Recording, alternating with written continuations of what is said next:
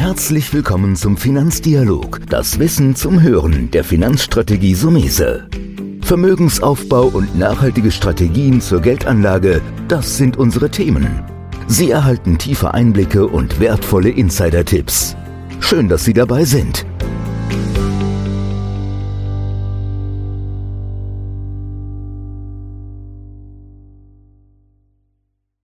Im heutigen Podcast geht es um ein besonderes Thema. Das Thema heißt Inflation. Ich habe mir Verstärkung geholt, diesmal bei mir, Nadine Kostka.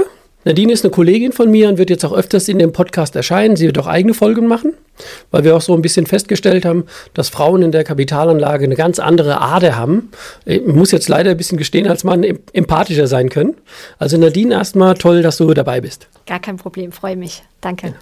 Bei dem Podcast, den wir heute ja quasi von uns aus machen, hier im Büro, mit uns beiden als Experten, habe ich mir das Thema Inflation ausgedacht.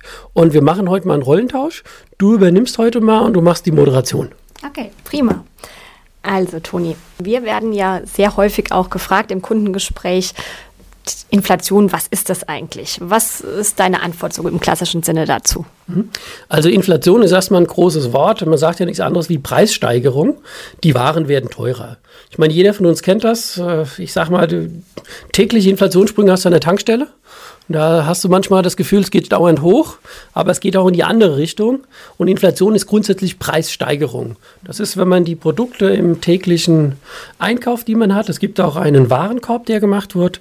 Da sind verschiedene Warengruppen, die dort einfließen und dann wird ein Inflationsindex daraus berechnet. Mhm. Das ist so, was man kennt von der aktuellen Inflation, die in, den, in der Presse veröffentlicht wird. Mhm. Es gibt aber auch Vermögensinflation. Das heißt, zum Beispiel in den letzten Jahren haben wir festgestellt, dass die Preise von Häusern und Wohnungen massiv gestiegen sind. Mhm. Also würde ich sagen, wir haben eine hohe Vermögensinflation.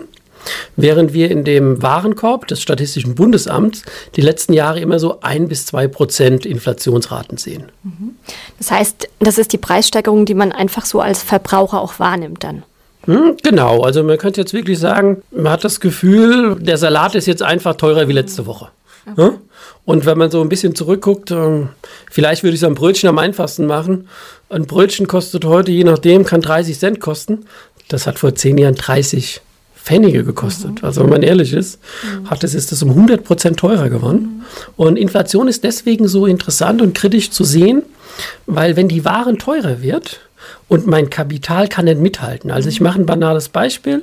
Man hätte jetzt ein Auto, das ist ein bisschen klapprig und jetzt fährt man so an einem Autohaus vorbei und jetzt steht jetzt ein Schild, ähm, der Wagen kostet 20.000 Euro. Mhm. Jetzt hat man 20.000 Euro auf dem Konto und könnte also sagen, ich kaufe mir das Auto. Aber irgendwie schafft es meine Mühle noch mal über den TÜV zu kommen.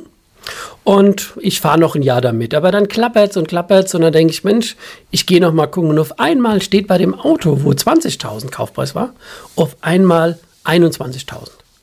Und das ist Inflation. Das heißt, wir haben einen teureren Wert. In dem Fall, in meinem Beispiel waren es jetzt 5%. Das Auto ist also 5% teurer geworden. Und jetzt habe ich das große Problem. Wenn ich mein Geld nicht anlege, mhm. habe ich im Umkehrschluss auch weniger Kaufkraft. Ich mache es jetzt an einem Beispiel, damit man so draußen so ein bisschen versteht, wie das ist. Also im Grunde bräuchte ich ja jetzt 21.000, um das Auto zu mhm. kaufen. Ich habe aber nur 20.000, weil mein Geld sich nicht vermehrt hat.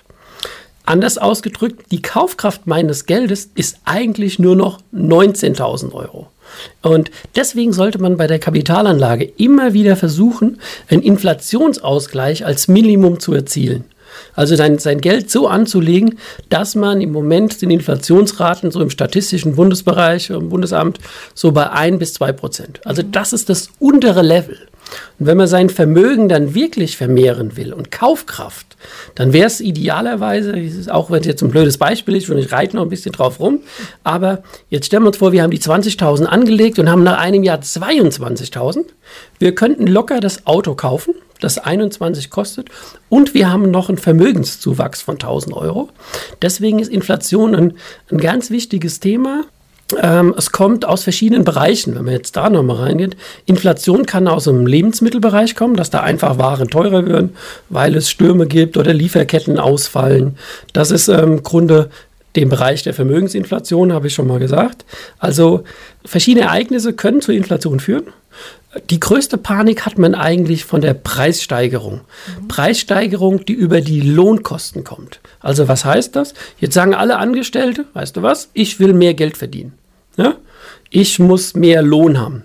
Und dann kann so eine, man nennt das Lohnpreisspirale kommen. Und das kann auch zu einer gewissen Form von Inflation führen. Also man merkt, ist ein riesiges Thema, könnte man stundenlang unterhalten.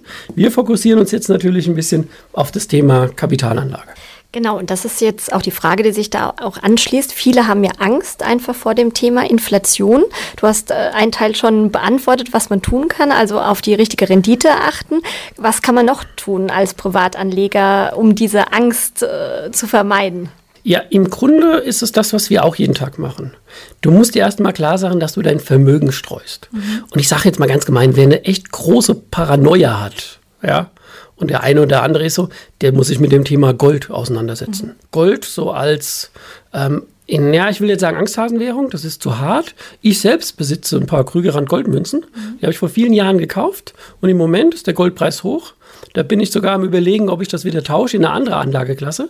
Aber im Grunde Inflation zu besiegen kannst du eigentlich, wenn du dich breit aufstellst. Und das ist immer so ein bisschen das Anstrengende in der Kapitalanlage.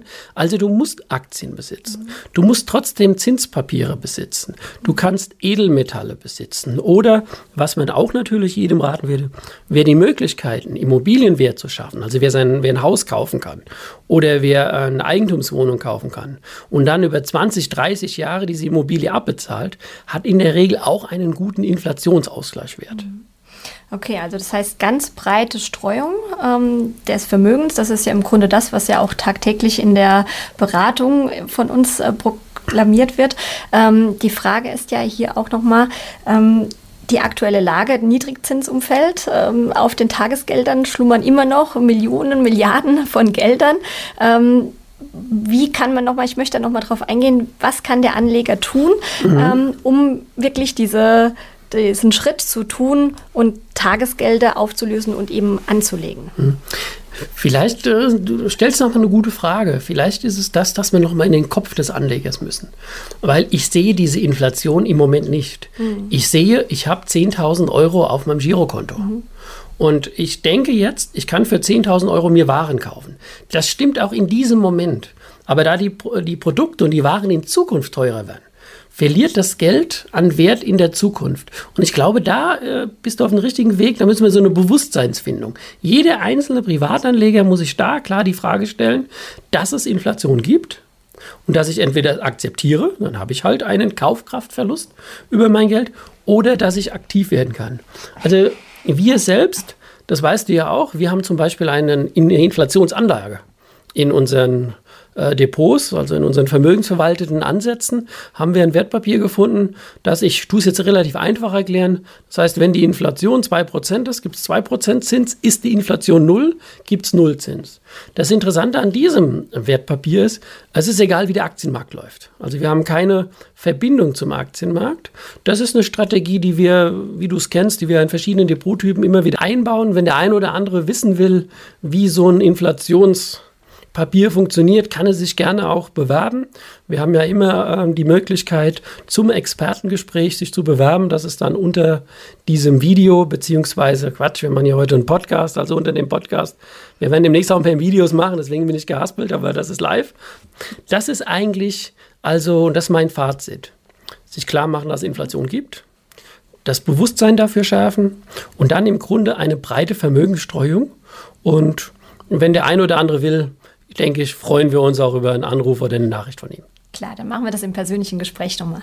Dann vielen Dank erstmal für die Ausführungen. Ja, es war auch mal nett, Rollen zu tauschen, werden wir jetzt in Zukunft bald öfters machen.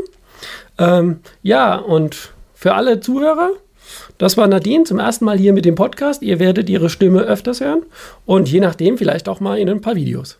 Bis bald. Das war der Finanzdialog, das Wissen zum Hören der Finanzstrategie Sumese. Natürlich ist dieser Podcast keine Anlageempfehlung, denn jede Anlageentscheidung muss individuell getroffen werden. Idealerweise ist sie Teil einer ganzheitlichen Strategie, die exakt zu Ihnen passt. Dazu müssten wir uns persönlich kennenlernen. Besuchen Sie uns auf sumese.de